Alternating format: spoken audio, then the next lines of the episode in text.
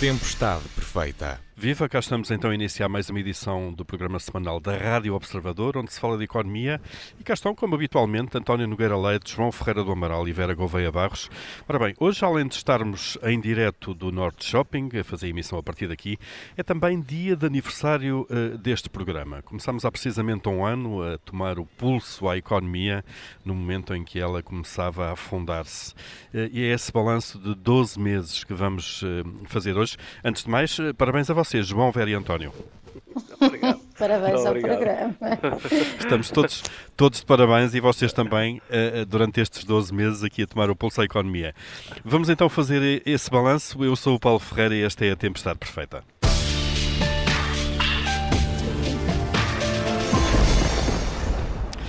Vera Gouveia Barros, há um ano estávamos eh, precisamente no centro do furacão, a economia estava a cair a pique naquele segundo eh, trimestre, eh, no meio do primeiro confinamento assim radical.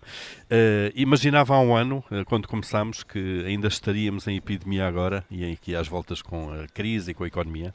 Uh, bem, no centro do furacão, quer dizer, o centro do furacão é muito calminho, as pessoas costumam falar é, disso. É verdade. mas nós é estávamos, na zona mais, estávamos na zona mais ventosa, tanto que o programa se chama Tempestade Perfeita. Uh, quando, quando nós começámos, eh, já levávamos um, um mês e meio de confinamento, ele começou mais ou menos ali em, a meio de março, e, e de facto, quando ele começou, eu, eu lembro-me de ter a percepção de errada, sei agora que ia ser uma coisa relativamente rápida. Aliás, lembro-me que a minha mãe decidiu sair de Lisboa, ir para uma zona mais, mais recolhida, mais, e levou roupa para duas semanas, portanto, era mais ou menos assim a, a, a, a estimativa.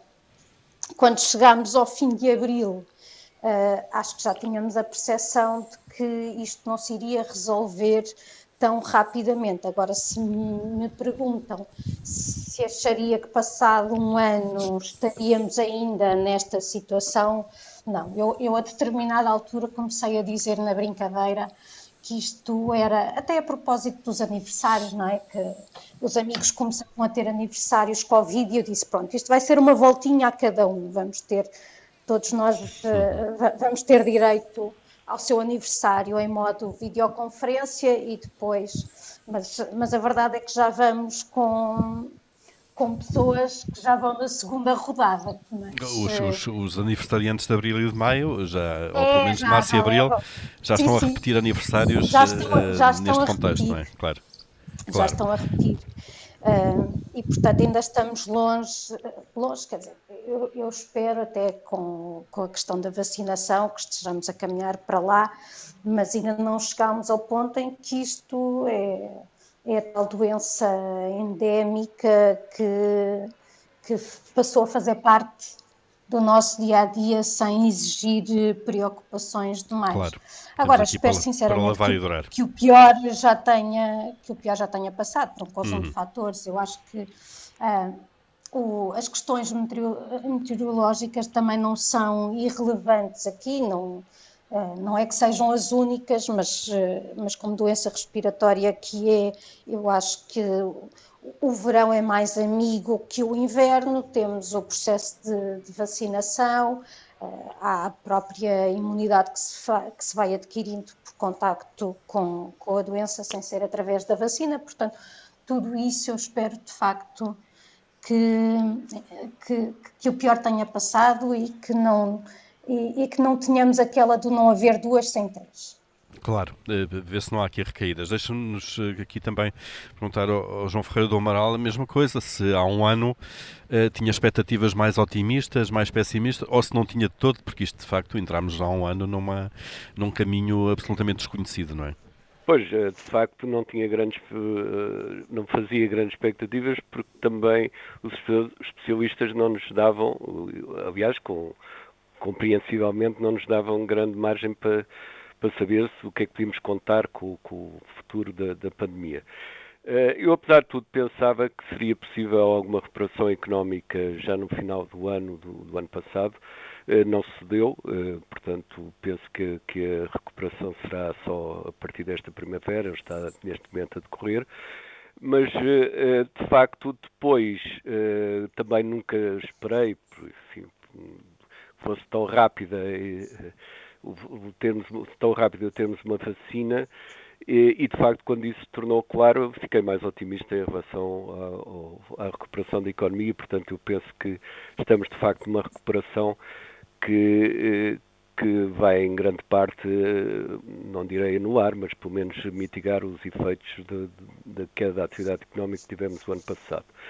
Eh, agora, os problemas neste momento em relação à pandemia são são, existem, continuam a existir nos seus impactos económicos e penso que o maior problema para o futuro imediato, e não só imediato, é de facto o, o mundo estar ainda uh, com, uh, a atingir níveis recorde de, de, de, pandemia, de infecções e coisas desse tipo. Nós não podemos ser uma ilha completamente isolada do resto e, portanto, vai com certeza condicionar a nossa economia, até porque é uma economia muito dependente do turismo, como é evidente. No entanto, pelo facto dos nossos principais clientes em termos de turismo estarem muito avançados em termos de vacinação, eu estou esperançado que de facto a recuperação económica se possa sustentar gradualmente a partir de agora.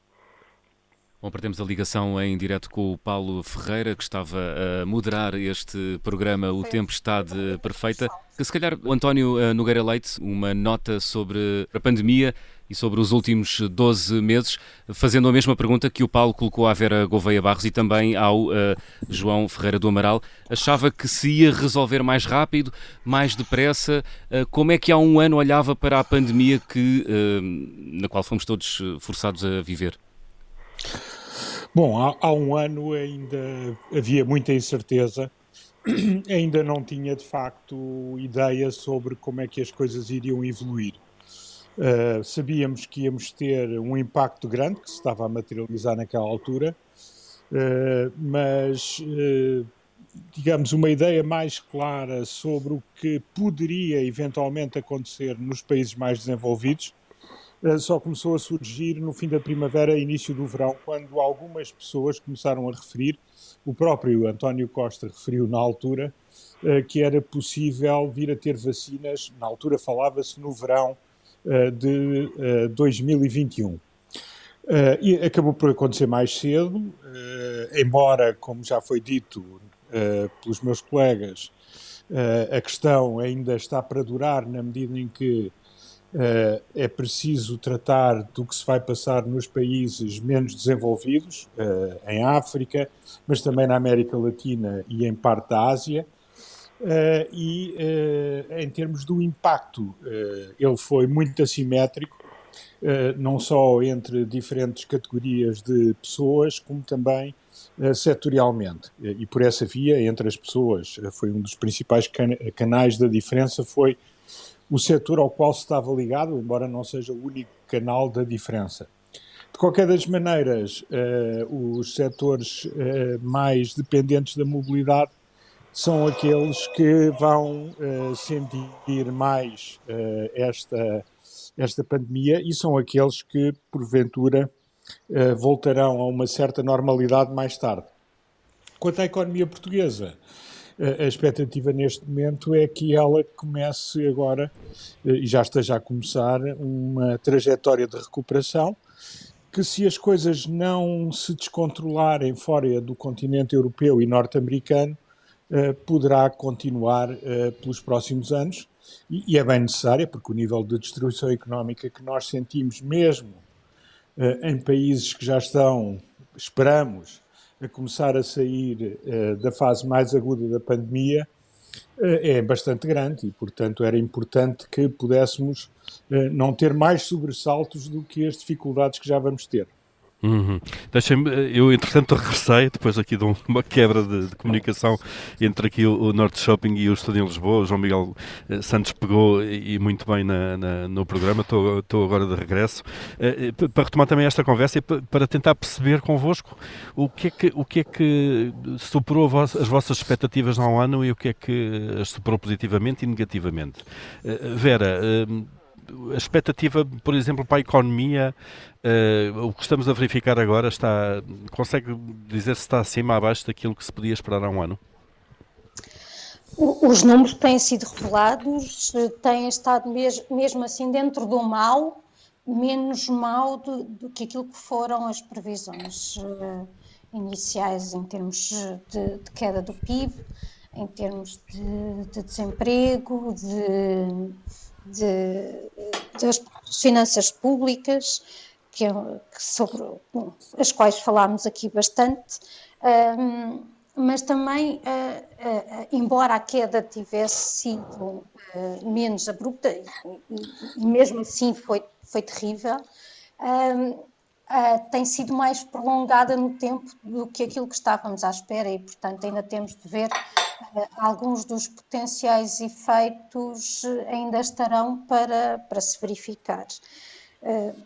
Até porque, como também falámos aqui, a questão das, das medidas de apoio, eh, a parte das, das moratórias eh, que, que fez, que, que, é um problema que se adia, portanto, tudo isso ainda vai, o efeito ainda irá surgir, eh, ainda, ainda temos um nível de incerteza bastante elevado também nesse, nesse aspecto.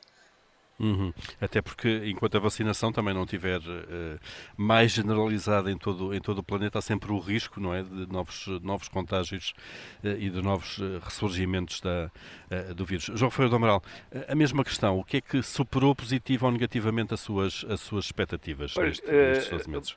Em primeiro lugar, não diria que fosse provavelmente uma expectativa, mas era um receio, um receio grande no início da pandemia, é que se desarticulassem as cadeias logísticas do, principalmente dos bens essenciais.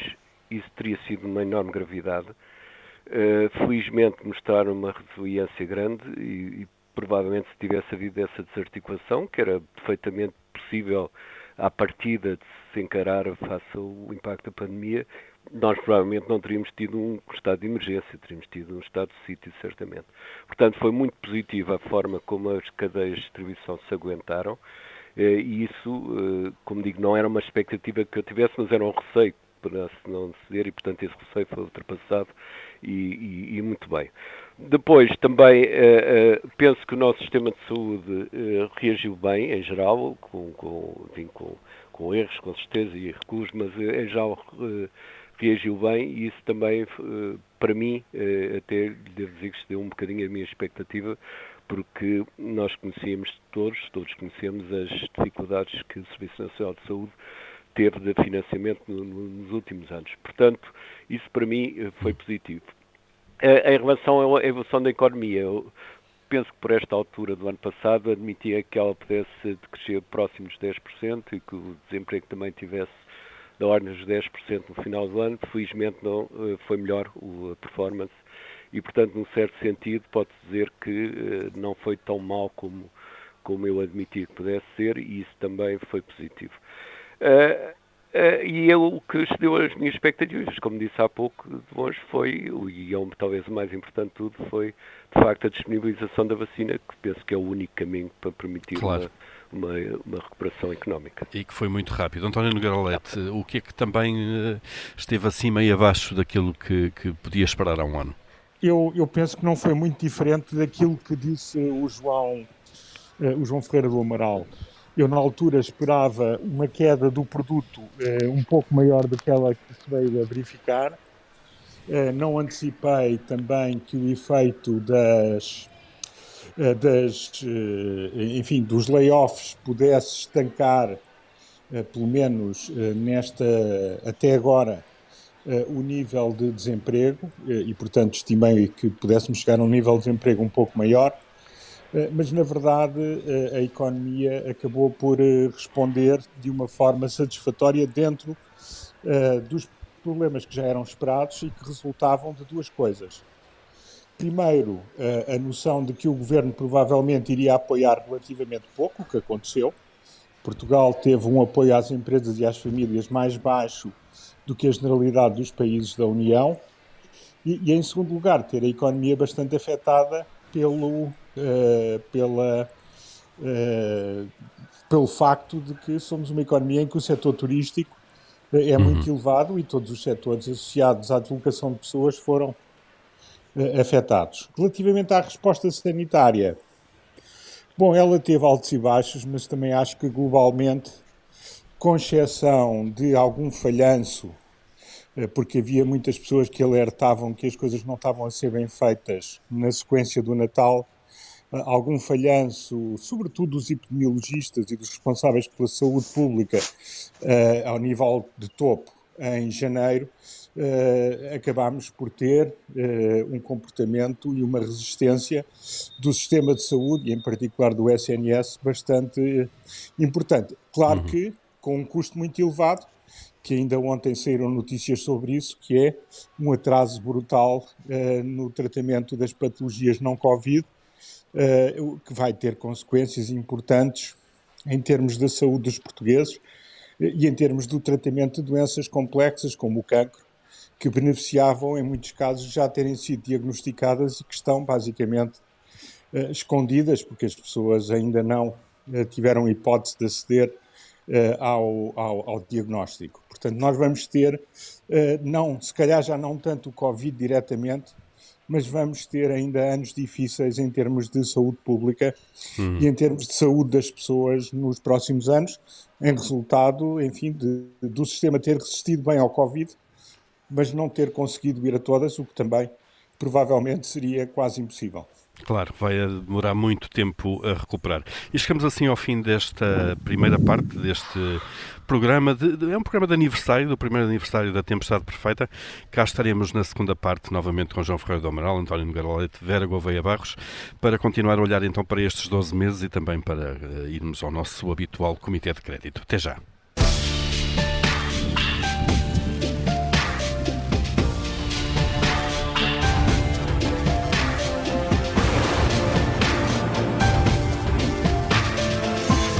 Tempestade Perfeita. Cá estamos então de novo eh, nesta Tempestade Perfeita e a altura de abrirmos o nosso Comitê de Crédito eh, da semana, onde eh, avaliamos positivo ou negativamente aquilo que se vai passando. João Ferreira do Amaral, começando por si e pela positiva, o que é que aprova esta semana?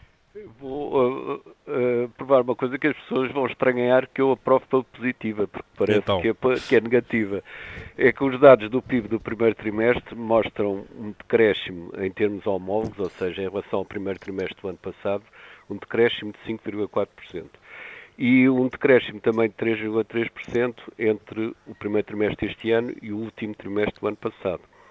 Porquê é que isto considero positivo? Porque estava à espera de muito pior. Uh, estava à espera de muito pior por causa do confinamento e, uhum. portanto, principalmente em termos de devolução em cadeia, os menos 3,3% penso que é, em, pelo menos em relação às minhas expectativas, bastante melhor. E há sintomas de alguns indicadores que estão, de facto, a melhorar significativamente desde março e por isso eu espero que, com base nestes indicadores, e até pelo efeito algébrico que tem a ver com o perfil de crescimento ou de decrescimento do ano passado, espero que o, segundo semestre seja de um forte crescimento em termos homólogos. Sim, este há de ser eh, forte, não é? Forte. tudo continuar Exatamente, assim, a comparar... Não, tempo no pressuposto que não há voltar atrás em termos de, de, de, de pandemia. pandemia claro, e de, e de, confinamento, sem Bem, dúvida. Confinamento. António Nogueira Leite, o que é que aprova esta semana?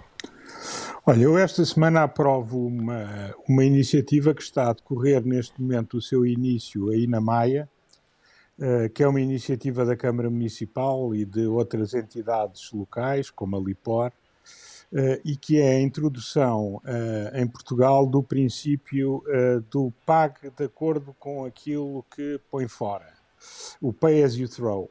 Uh, e uh, basicamente o que a Câmara da Maia vai fazer, primeiro num projeto piloto com 3.500 famílias e a ideia é expandir ao longo do ano para o resto do Conselho, uh, é basicamente em vez de, como na maior parte dos Conselhos, em que nós pagamos a taxa de, de tratamento dos resíduos junto de outros consumos que temos, como a água, uhum. de, depende de Conselho para Conselho, passarão a identificar exatamente esse custo e a comparticipação de cada município e associá-lo a algo que eles podem fazer, mas que a maior parte dos conselhos não pode fazer, porque não o planeou, que é que tem a ver com aquilo que cada um recicla e aquilo que cada um não recicla. E basicamente fazer com que uh, essa tarifa do, uh, a, a, a, cobrar uhum. seja menor quanto mais as pessoas reciclam. Ora bem, eles fazem isso porque têm, enfim, um processo de contentorização junto aos edifícios com capacidade de mensuração da utilização dos a diferentes... A tecnologia já a ajudar aqui, A é? tecnologia, claro. mas enfim, não, não caiu do céu, portanto foi trabalho da, da, da, da e, e, dos seus parceiros, e isso é muito importante porque nós, a prazo, devemos caminhar nesse sentido, devemos incentivar as pessoas a reciclar cada vez mais, uh, e o mecanismo de preço uh, é um mecanismo que é muito importante aí. Uh, porque neste momento claro. as pessoas não fazem ideia de quanto é que pagam pelo tratamento dos seus resíduos e muito menos estão incentivadas para além da, enfim, da sua compunção moral em fazê-lo, estão muito pouco incentivadas por mecanismos económicos a fazê-lo. Ora bem, a Câmara da Maia é, neste caso, absolutamente precursora em Portugal e eu penso que é de louvar uma iniciativa dessas que, ao longo do tempo, vai certamente estender-se a outros municípios. É a tendência, de facto, então aqui o aplauso à Câmara da Maia pela, pela, por introduzir este sistema de pagamento em função do lixo ou da reciclagem. É... Claro, que é arriscado porque até agora as pessoas não têm noção de que o pagam, mas pagam. E agora vão eh, passar Está sempre a nas faturas, sobretudo da água, sem dúvida, sem dúvida. Exato, Muito exato. bem. A Vera Gouveia Barros, o que é que aplaude eh, esta semana? Eu vou aplaudir um, uma notícia fresquinha ou quentinha, conforme as perspectivas, nunca sei nestas coisas qual é a temperatura, mas a notícia de que a Comissão Europeia um, acaba de recomendar a reabertura às viagens não essenciais dentro, dentro do seu espaço, ou seja, as viagens de, de turismo. Portanto, um, aprovo e, e, é um, e dá uma nota de, de otimismo eh, principalmente para Portugal, onde o setor é tão, tão importante. Portanto, viagens não essenciais. Viagens uh, não essenciais. As sim. essenciais já eram permitidas dentro daqueles critérios, claro. Exato. Uh, e, portanto, agora é, é, viagens de lazer, de alguma maneira, de turismo que estão em causa também, não é? Exato, é essa, são essas mesmo, portanto, as viagens que mais contribuem para, para o turismo uh, que temos no país e, portanto, uhum. saudamos esta, esta recomendação e, e saudamos quem nos quiser vir visitar. Faz, faz, parte da retoma em curso, ainda bem, e do desconfinamento em curso. Estão atribuídos então as, as aprovações da semana. Vamos agora ver os chumbos. João Ferreira do Amaral, o que é que, o que, é que chumba esta semana? Bem, é, isto já não é inédito, mas é, continua a ser verdade e cada vez é mais assim o tempo que está a demorar a aprovação de, dos fundos do, do programa de recuperação e resiliência, não estou a falar para, especificamente para Portugal, para, para todos, os, o, todos os fundos que foram, foram previstos, porque há países que ainda não, ainda não ratificaram essa, essa, essa atribuição. É claro que isto, em termos do que é normal na, na União Europeia, não sai fora do padrão habitual. Isto demoram sempre tempo estas coisas. O que teria sido esperar é que, face à urgência da situação, o que é normal eh, cedesse em relação às necessidades, mas, por vistos, não é isso que está a ceder e tenho muito medo que se chegue até agosto, que é, um, que é uma altura em que praticamente as instituições comunitárias fecham, ou pelo menos eh, reduzem brutalmente a sua atividade, e isso implica ainda mais atrasos depois. Esses atrasos aqui, vamos um chumbo António Nogueira Leite, o que é que reprova?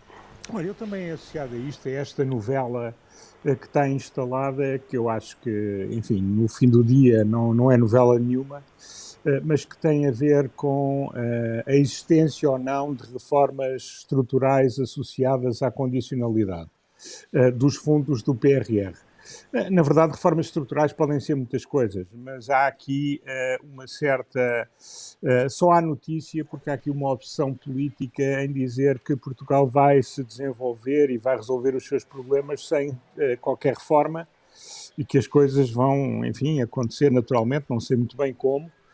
E, e, e, e, essa, enfim, essa esse pressuposto que tem sido anunciado politicamente pelo Primeiro-Ministro, eh, obviamente que choca com o objetivo da União Europeia, que não quer apenas eh, que os países invistam, e o conjunto dos países da União Europeia, mas é evidente que querem também que as economias se agilizem eh, dentro daquilo que, que é razoável e que é necessário.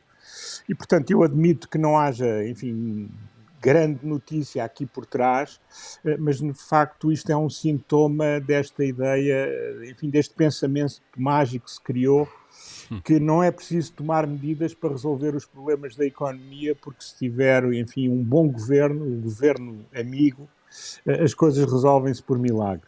As uhum. coisas não são assim e, portanto, eu acho que a promoção do pensamento mágico nunca deve ser, uh, nunca deve ser alvo de nota positiva antes de nota negativa e é por isso que eu lhe ponho aqui um sinal menos.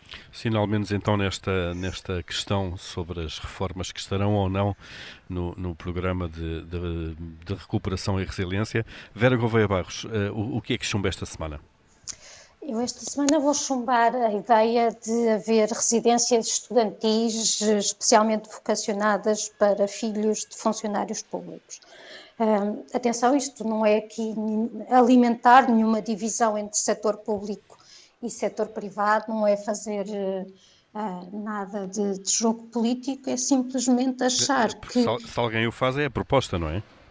Uh, o que eu acho que é muito importante é haver, de facto, residências estudantis para eh, as pessoas que necessitam de facto de ter, eh, de ter acesso a alojamento, porque os filhos vão estudar para fora e acho que é fundamental. Aliás, sou, sou absolutamente favorável que existam propinas, mas depois existam apoios sociais para que ninguém uh, deixe de estudar pelo facto de não ter recursos, e esses recursos têm de contemplar a propina, mas também as despesas associadas a estar a estudar uh, longe, longe de casa, designadamente.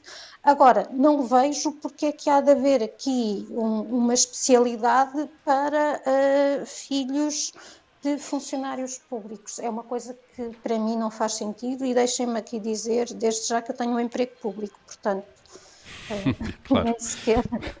Não, não, está, não está a defender um interesse próprio, antes pelo contrário. Não, claro. não, antes pelo contrário. Claro, pronto, fica este chumbo então, esta, esta proposta ou esta ação mesmo do Governo de avançar com residências para, universitárias para filhos de funcionários públicos e fechamos aqui o nosso Comitê de Crédito.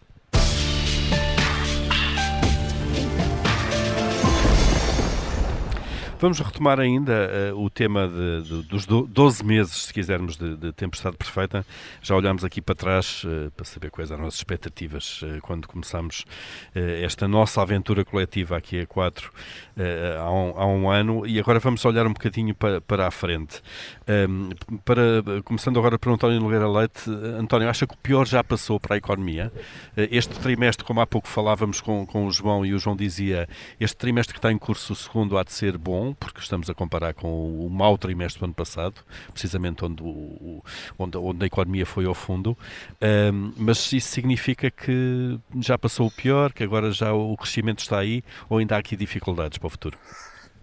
Uh, bom, nós uh, ainda temos alguns graus de incerteza, mas eu tenderia mesmo assim a pensar que para países como Portugal o pior já está para trás. Uh, o que não significa que a pandemia tenha chegado ao fim, o que não significa que agora uh, seja tudo fácil. Pelo contrário, nós vamos ter agora uma recuperação rápida, porque é correspondente à, à nossa queda abrupta anterior. Uh, sabemos que vamos ter anos de crescimento razoável este ano, em princípio, e o próximo, mas como ainda discutimos no outro programa, uh, vamos, continuamos a ter um crescimento muito pequeno da economia portuguesa uh, projetado para o médio prazo, já nem falo do longo prazo. E, e, portanto, nós vamos sentir-nos melhor. Haverá setores que recuperarão mais do que outros, não nos podemos esquecer que houve setores que estiveram sempre bastante bem, tudo que está ligado com as tecnologias de informação e as comunicações, eh, que aliás tiveram efeitos também sobre outros setores, porque permitiram que outros funcionassem. Mas na verdade são setores que cresceram bastante. Há setores que ficaram bastante eh, danificados ou muito prejudicados com a situação e que não vão recuperar de um momento para o outro, e parte da capacidade instalada já não vai estar presente. Temos o tema das moratórias, que afeta uma parte importante do tecido empresarial português por comparação com outros países da União Europeia e mesmo em termos absolutos, e vamos ver como é que as coisas, entretanto, evoluem, qual o impacto uh, dos vários investimentos que estão projetados uh, ao abrigo do PRR e do plano uh, 2030, e, e, portanto, enfim, temos muitas notícias no plano económico eu penso que as coisas tenderão a, a, melhorar, mas nós não vamos do desastre total para, para, uh, para o paraíso. Uhum. Portanto, vamos ter um percurso que vai ser incerto.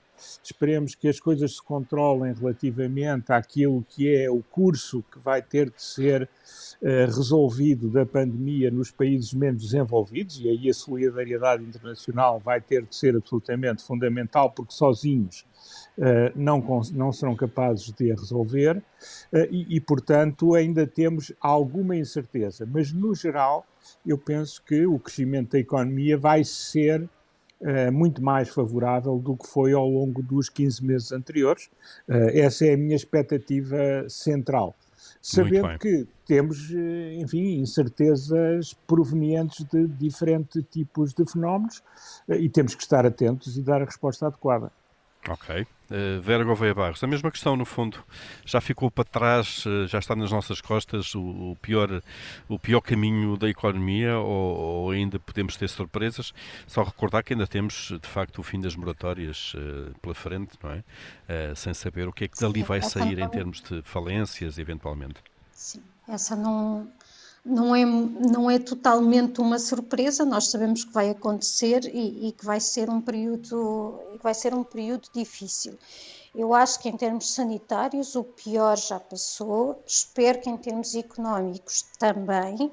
Claro que termos uh, números de crescimento uh, simpáticos não é difícil, não é matematicamente difícil, porque se baixou tanto, que, que agora também é fácil eh, ter crescimentos acima daquilo que tem sido a nossa longa estagnação uh, neste século. E essa longa estagnação deste século, uh, o lado estrutural da coisa, os problemas estruturais, esses não desapareceram por nós termos andado durante um ano preocupados a acudir ao, ao, grande rombo que foi uh, a pandemia e depois as, a consequência das medidas que foram adotadas para, para travar uh, os, os, contágios. Portanto, é bom que não nos esqueçamos que continuamos a ter exatamente as mesmas questões que tínhamos, que tínhamos até aqui e agora com mais algumas uh, agravadas por esta situação, porque, uh, embora tivéssemos dito no início do programa que,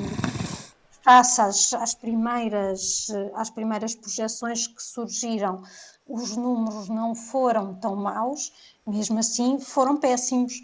E, e, portanto, há aqui desemprego que é importante que seja conjuntural, que não se tenha tornado uh, estrutural, que uh, a, a parte das, das falências é importante que se possibilite o surgimento de outras, de outras empresas que, que venham substituir estas, de preferência em, em, em, setores com alto valor acrescentado, que contribuam para o aumento da, da produtividade. Tudo isso continua, segue dentro de momentos, não é? Hum, claro. Ah, Uh, sim, uh, pior não, uh, melhor não, não saímos seguramente, pelo menos mais endividados enquanto, enquanto país e Estado estaremos no sim, final disto. Também tudo. essa claro. parte, também essa Isso parte, pesa. Claro. João Ferreira do é Amaral. É fundamental o crescimento. Sem dúvida, sem dúvida. João Ferreira do Amaral, um, também basicamente a mesma questão, se, se, eu, se o pior já passou. Eu concordo em geral com o que disseram António e Vera. Eu estou convencido, salvo qualquer, qualquer desastre em termos de voltar atrás hum, do ponto de vista sanitário. Espero que realmente o pior já tenha passado, para já. Eh, de facto, eu creio que vamos ter um período de transição até estarmos numa situação, não direi completamente normal, mas com os comportamentos mais habituais já repostos, porque há coisas a resolver neste, neste ano e no próximo, certamente, se calhar também ainda em 2023, tem a ver, por um lado, com os moratórios, por um lado, com evidentemente a necessidade que, que, já, que, as instituições comunitárias já vêm alertando para se retomar as regras do, orçamentais dentro da, da, da, União, que estiveram suspensas ou têm estado suspensas devido à, à pandemia. Temos também, provavelmente, e inevitavelmente, mais cedo ou mais tarde, alguma mudança na política do Banco Central Europeu, que tem sido um excelente suporte às economias para já, mas que é uma, uma política que, que certamente acabará por ter que ser alterada, porque cria os seus próprios desequilíbrios noutras áreas e vamos ter ainda a pandemia a correr pelo mundo e, portanto, não vai ser do, do ano para o outro, provavelmente, que, que, que, que se ficará uhum. inteiramente controlada. Portanto, eu penso que vamos ter aqui um, um período de, de transição em que haverá crescimento económico, mas em que os comportamentos ainda não são exatamente aqueles que habitualmente eh, se, se, se efetivam na, na economia.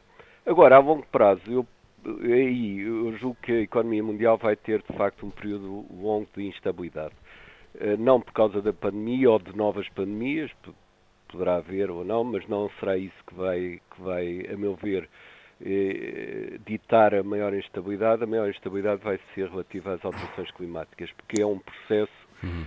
Que, eh, por um lado, em termos de condições meteorológicas, se vai agravar, mas, por outro lado, também para o controlar exige mudanças bastante não direi radicais, mas bastante efetivas nos comportamentos económicos e isso normalmente cria situações de instabilidade. Claro, e Portanto, tem custos sempre associados de alguma maneira. E preocupa claro. muito realmente aquilo que já dissemos aqui, também que o, os colegas de painel já referiram, que a pouca ambição em termos de crescimento económico que o Governo apresentou para, para o período pós-pandémico, porque nós não nos aguentaremos com um crescimento económico da ordem, muito baixo da ordem que foi no passado, com uma situação mundial que exige de nós uma, uma grande uma grande transformação, hum. quer no ponto de vista da produção, quer do ponto de vista do consumo, por causa das alterações climáticas. Portanto, um caminho duro ainda pela frente, mesmo no pós-pandemia. Estamos... Sim, mas é, é, é, apesar de tudo é um caminho que, embora sendo duro, não, não tem que ser um caminho de, de desastre. Como foi, claro, como foi, como do, foi a meu ver, a década... Claro. Que, não, e como foi a década desde a década de 2000 a 2010, para já não falar depois da crise, em que de facto tivemos um desastre que não foi muito visível para a maior parte das pessoas, mas que estava lá e os macroeconomistas tinham a obrigação de assinalar que foi a estagnação económica durante quase 10 anos. Não é? Exatamente. Nós estamos a chegar ao fim do nosso programa, temos tempo eh, e peço-vos alguma rapidez.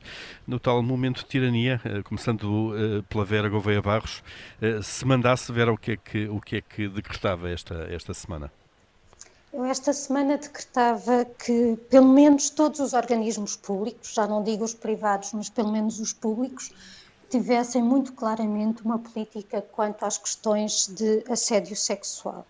Um, ainda a semana passada nós tivemos no Conselho de Ministros a aprovação de uma série de, de, de diplomas relacionados com, com a corrupção, onde se falou da proteção do denunciante e essa proteção é feita uh, através, inclusivamente, do estabelecimento dentro das, das empresas, dentro das instituições, de canais de denúncia, pois eu acho que é importante haver também esses canais, uh, eu não sei se lhe chamaria de denúncia, mas uh, pelo menos de apoio para os casos de, de assédio sexual. Deve existir uma política que deve ser fruto de um debate nacional sobre, sobre o assunto, reconhecer que o problema existe, perceber onde é que se traçam fronteiras e depois cada instituição ter, uh, uh, ter essa política que permita que quem é vítima saiba exatamente a quem é que se pode dirigir e saiba que aquilo que tem a dizer vai ser ouvido, vai ser acompanhado por alguém que tem formação, para ouvir estes casos, que sabe que perguntas é que há de fazer para distinguir uh, aquilo que são denúncias uh, credíveis sem estar a revitimizar. Parece-me bastante importante e é isso que eu mando esta semana. E este, o debate está, está, está, está aí já e certamente vai, vai continuar. António Nogueira Leite, se mandasse? Se uh, empenhava-me ainda mais em obter resultados do investimento direto estrangeiro. Tivemos, aparentemente, pelo menos com a informação que temos, boas notícias há cerca de 10 dias, uh, mas precisamos de bastante mais e olhando para aquilo que é o capital que neste momento existe no país, uh, eu penso que era um empenho muito grande, porque como já dissemos, ainda repetimos neste programa, nós não podemos crescer tão pouco quanto aquilo que é a projeção que neste momento temos, pois sob pena de não conseguirmos resolver os problemas sociais que essa falta de crescimento hum. vai ditar no futuro. Uh, e portanto este, este, este, claro. este é um dos veículos pelo qual ele pode, eh, ele pode crescer. Portanto, venha mais investimento direto estrangeiro. João Ferreira do Amaral, se mandasse? vou repetir uma tirania que já no ano passado eh, sugeri e que penso que é, e penso que é fundamental. É que uma entidade, seja por iniciativa própria, seja por iniciativa do Estado, vai reunindo toda a informação dos mais diversos domínios relativamente à pandemia, porque isso vai ser essencial para tirar conclusões para futuras reformulações do sistema de saúde e de, da própria defesa, proteção de, do território.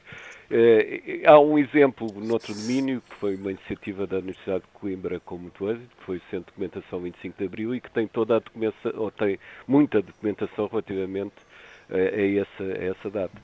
Aqui penso que uh, se fosse uma iniciativa do Estado tinha a vantagem de ter mais acesso a mais dados, mas uh, será essencial para que, se possa refletir depois com o tempo nas questões da pandemia, os seus efeitos na economia e na sociedade. É? Muito bem, para não deixar passar toda esta informação e para se aprender Nós temos um desleixo habitual em relação à informação. É, é verdade. E, portanto, era talvez de tentar evitar que esse desleixo se traduzisse na falta de dados depois para se avaliar a situação. Muito bem, uh, agradeço novamente uh, à Vera Gouveia Barros, António Nogueira Leite, João Ferreira Amaral e cá estamos, mais uma vez, uh, os parabéns a você também por este ano de tempestade perfeita. Nós vamos continuar enquanto houver tempestade para a semana, por isso cá estaremos. Entretanto, até lá, podemos, podem sempre ouvir este podcast em observador.pt.